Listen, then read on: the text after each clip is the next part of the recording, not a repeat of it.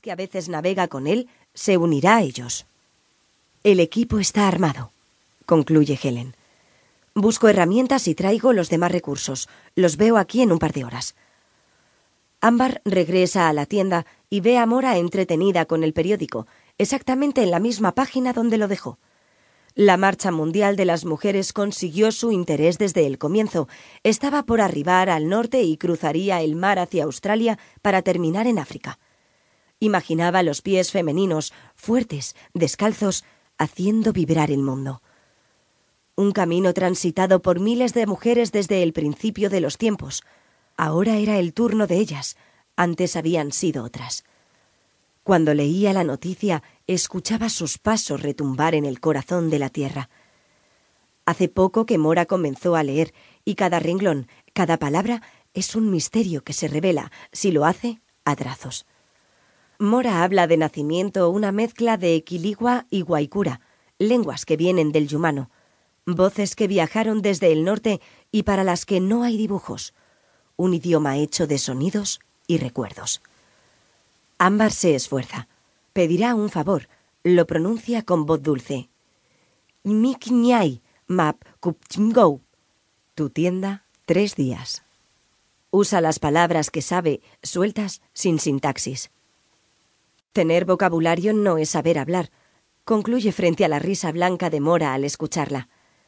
A Mora no le gusta guardarse de la calle tras cristales fríos, prefiere el aire libre a pesar del calor acepta con la conciencia de saber que están ahí para ayudarse, como lo ha estado Ámbar para ella, como están unas para otras. Vete. Ámbar no puede agradecer en su idioma, le gusta salir del español para acercarse a ella en su lenguaje, pero en Quiligua no existe ese vocablo. Da las gracias en castellano al tiempo que la besa en la mejilla. Mora se deja apenas, no acostumbra ni entiende esos gestos se reúnen tres horas después en el muelle junto a un yate blanco que dice Baleia en letras cursivas y doradas en la popa. Cargan botes plásticos con aceites y líquidos tóxicos, un saco con comida, herramientas de taller mecánico, pinzas de electricista, navajas, tijeras, una caja de primeros auxilios. Ámbar lleva equipo de buceo, una pequeña maleta y el estuche de un arpa medieval.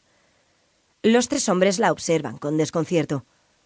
Solo falta revisar el funcionamiento de la desalinizadora. El tiempo se hace denso en esa espera. Silencia al muelle que hasta hace poco era algarabía.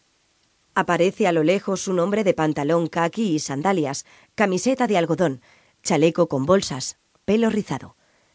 Cuelga una maleta enorme de su hombro y una mochila a sus espaldas. Se nota agitado. Corrobora el nombre del barco con el del papel en mano muestra una credencial atada al cuello. Trabaja para los pastos verdes, como le dicen en la región a los de Greenpeace. Documentará el incidente para proceder a una denuncia formal sobre los modos de pesca. El capitán estrecha su mano, lo ayuda a abordar. Bienvenido, Arión. Están listos los tripulantes, están listos los que se quedarán en tierra. Ámbar mira a Cheche. Yo haré el trabajo desde aquí dice al tiempo que ofrece un cuchillo que saca del hilado rojo de su cintura. La bendice con la mirada y se despide con su mano morena en alto, con ese gesto de seriedad que lo caracteriza. Junto a él, Helen alza el brazo. Segundo. La baleya tiene ochenta pies de eslora, navega con bandera de Panamá y es menos joven de lo que parece a simple vista.